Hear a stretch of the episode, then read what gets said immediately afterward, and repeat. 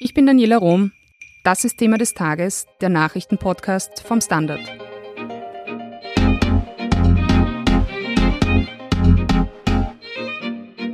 Ab 14. September tritt eine EU-Richtlinie in Kraft, die das Online-Banking sicherer machen soll. Leider macht sie es auch ein bisschen komplizierter. Für die Anmeldung zu einem Online-Banking-Portal braucht man in Zukunft statt eines einfachen PIN-Codes wie bei einer Überweisung zusätzlich einen TAN-Code oder zum Beispiel den Fingerabdruck.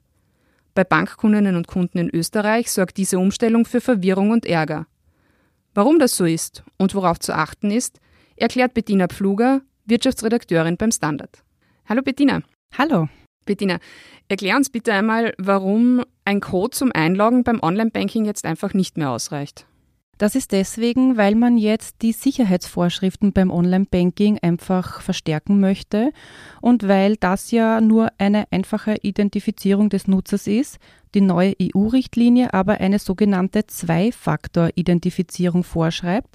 Das gilt sowohl beim Einloggen als auch beim Bestätigen von Transaktionen, die man durchführen will. Daher kommt jetzt, einfach gesagt, eine neue Ebene hinzu. Wie viele Österreicherinnen und Österreicher nutzen denn überhaupt das Online-Banking? In Summe haben im Vorjahr 67 Prozent der Österreicher bereits ihre Bankgeschäfte online erledigt.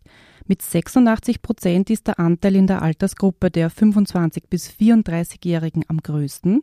Bei den älteren Semestern ist die Online-Nutzung mittlerweile aber auch hoch. 60 Prozent der 45- bis 54-Jährigen erledigen ihre Bankgeschäfte online und bei den 55 bis 74-Jährigen sind es auch bereits 50 Prozent.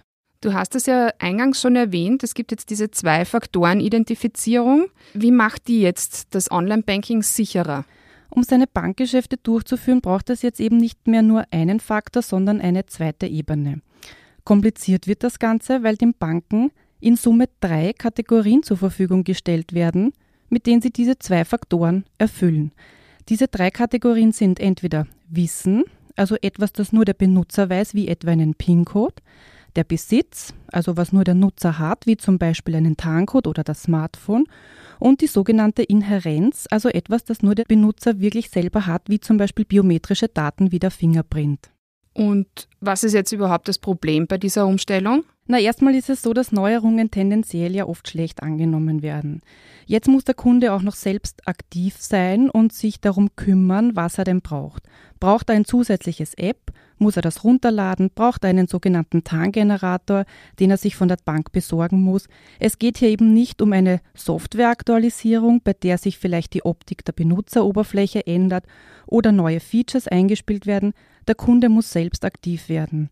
Wer mehrere Konten bei unterschiedlichen Banken besitzt, muss sich zudem mit unterschiedlichen Verfahren der Authentifizierung auseinandersetzen, weil eben nicht jede Bank auf die gleiche Kombination setzt.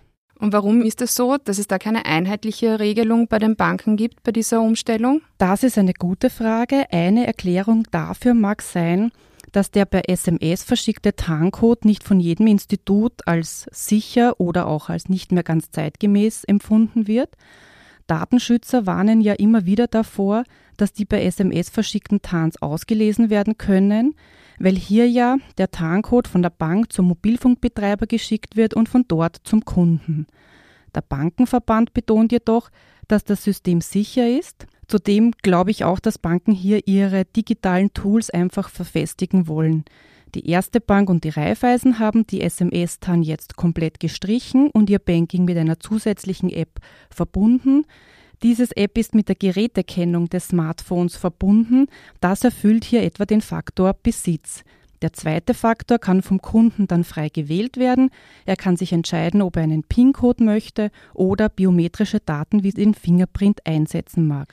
Die Bank Austria und die BAWAG hingegen lösen das anders. Sie verschärfen die Sicherheitsvorkehrungen beim Login, belassen aber den SMS-TAN zum Bestätigen der Transaktionen. Abgeschafft wurden ja auch die TAN-Listen, also diese Listen, die man sich ausdrucken konnte, wo einfach TAN-Codes drauf waren, wenn man eine Überweisung gemacht hat. Warum gibt es die jetzt eigentlich nicht mehr? Das sorgt ja auch für Aufregung. Weil diese Listen, die von der Bank verschickt wurden, oft aus der Post abgefangen wurden. Wer jetzt Zugang zum Konto hat und über diese Liste mit den TAN-Codes verfügt, hat wirklich ein leichtes Spiel, um das Konto abzuräumen. Da geht es genau um die Betrügereien, die ja auch jetzt gestoppt werden sollen. Tausende Konten wurden in den vergangenen Jahren durch diese Betrüger abgeräumt. Der Schaden auf EU-Ebene ging hier in den vergangenen Jahren in die Millionenhöhe. Jetzt muss man fairerweise sagen, dass diese Tarnlisten ohnehin nur noch Relikte sind und einige Banken schon vor Jahren ihre Kunden auf die SMS-Tarn umgestellt haben. Aber mit der jetzigen Regelung von der EU wird offiziell, dass diese Listen endgültig abgeschafft werden. Das ist ja auch ein Problem für eben Kunden und Kundinnen, die zum Beispiel kein Smartphone haben oder keines haben wollen. Also was tun die jetzt eigentlich? Also die Kunden können ihre Bankgeschäfte trotzdem weiterhin online erledigen, denn das Online-Banking kann ja auf unterschiedliche Art und Weise genutzt werden, etwa am PC oder am Tablet oder eben am Handy. Wer kein Smartphone hat und bei einer Bank ist, die weiterhin SMS-TAN anbietet, kann diese selbstverständlich weiterhin bekommen und es verändert sich nichts. Kunden, die bei einer Bank sind, die kein SMS-TAN mehr anbieten und die auch kein Smartphone besitzen. Sie brauchen einen TAN-Generator, also ein Gerät, auf dem man TAN-Codes zugeschickt bekommt. Die Banken stellen diese Geräte zwar zur Verfügung, der Verein für Konsumenteninformation kritisiert aber, dass das Gerät nicht bei allen Banken kostenlos zur Verfügung gestellt wird. Also auch hier muss der Kunde sich informieren, ob er das Gerät braucht, ob er es bekommt und was es für ihn kostet. Und ändert sich eigentlich auch beim Online-Shopping etwas oder bei der Kreditkartenzahlung vor allem auch? Änderungen beim Online-Shopping sind geplant. Auch das schreibt die EU-Richtlinie vor. Die Finanzmarktaufsicht in Österreich hat hier aber noch eine Schonfrist gewährt in der Umsetzung dieser ganz sperrig ausgedrückten Zahlungsdienste-Richtlinien PSD2, wie sie offiziell heißt. Und das hat sie deswegen gewährt, weil betroffene Zahlungsdienstleister und auch Handelsunternehmen noch Zeit brauchen für die technische Umstellung. Bettina, was würdest du jetzt Bankkundinnen oder Konsumentinnen und Konsumenten raten, wenn sie sich schwer tun mit der Umstellung ihres Online-Bankings? Also Bankkunden sind auf jeden Fall gut beraten, wenn sie erstmal auf die Homepage ihrer Bank gehen. Dort gibt es Informationsmaterial und in den allermeisten Fällen auch Erklärvideos, die zeigen, was sich ändert und wie die Umstellung erfolgt. Wer sich nicht auskennt, sollte auf alle Fälle in die nächste Bankfiliale gehen und sich dort Rat und Hilfe holen, denn die Regelung gilt fix ab 14. September. Wer sein Online-Banking auch danach wie gewohnt nutzen will, muss wissen, welche Umstellung auf ihn zukommt. Braucht er ein Zusatz-App? Braucht er einen TAN-Generator? Was ändert sich für ihn? Denn ansonsten ist das Banking im Internet dann nicht mehr möglich. Vielen Dank, Bettina Pfluger, für deine Einschätzung. Gerne. Wir sind gleich zurück.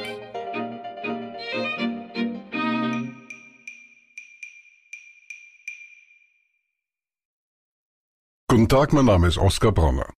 Was man täglich macht, macht man irgendwann automatisch. Es wird zu einer Haltung. Sie können zum Beispiel üben, zu stehen. Zu Ihrer Meinung, zu sich selbst, für eine Sache. Wir machen das seit 1988 und es funktioniert. Der Standard, der Haltung gewidmet. Hier ist eine weitere Meldung, die Sie interessieren könnte. Die internationale Automesse IAA steht heuer ganz im Zeichen der Elektroautos. Damit ist der Umbruch in der automobilen Welt nun auch beim großen Schaulaufen der Autobranche angekommen. Die Hersteller versuchen, ihr vom Dieselskandal ramponiertes Image aufzupolieren und dem Klimaschutzgedanken zu entsprechen. Doch eine wahre Lösung sind diese Antriebe auch nicht, schreibt Standard-Auto-Experte Guido Glusic. Den ganzen Kommentar lesen Sie auf der standard.at slash Meinung. Zum Schluss noch das Posting des Tages. Ich habe alle Bank-Apps deinstalliert. Bis dahin nerve ich die Angestellten am Schalter, sagt Standard-User Knorr. Das waren die Themen für heute. Ich bin Daniela Rum vom Standard. Baba und bis zum nächsten Mal.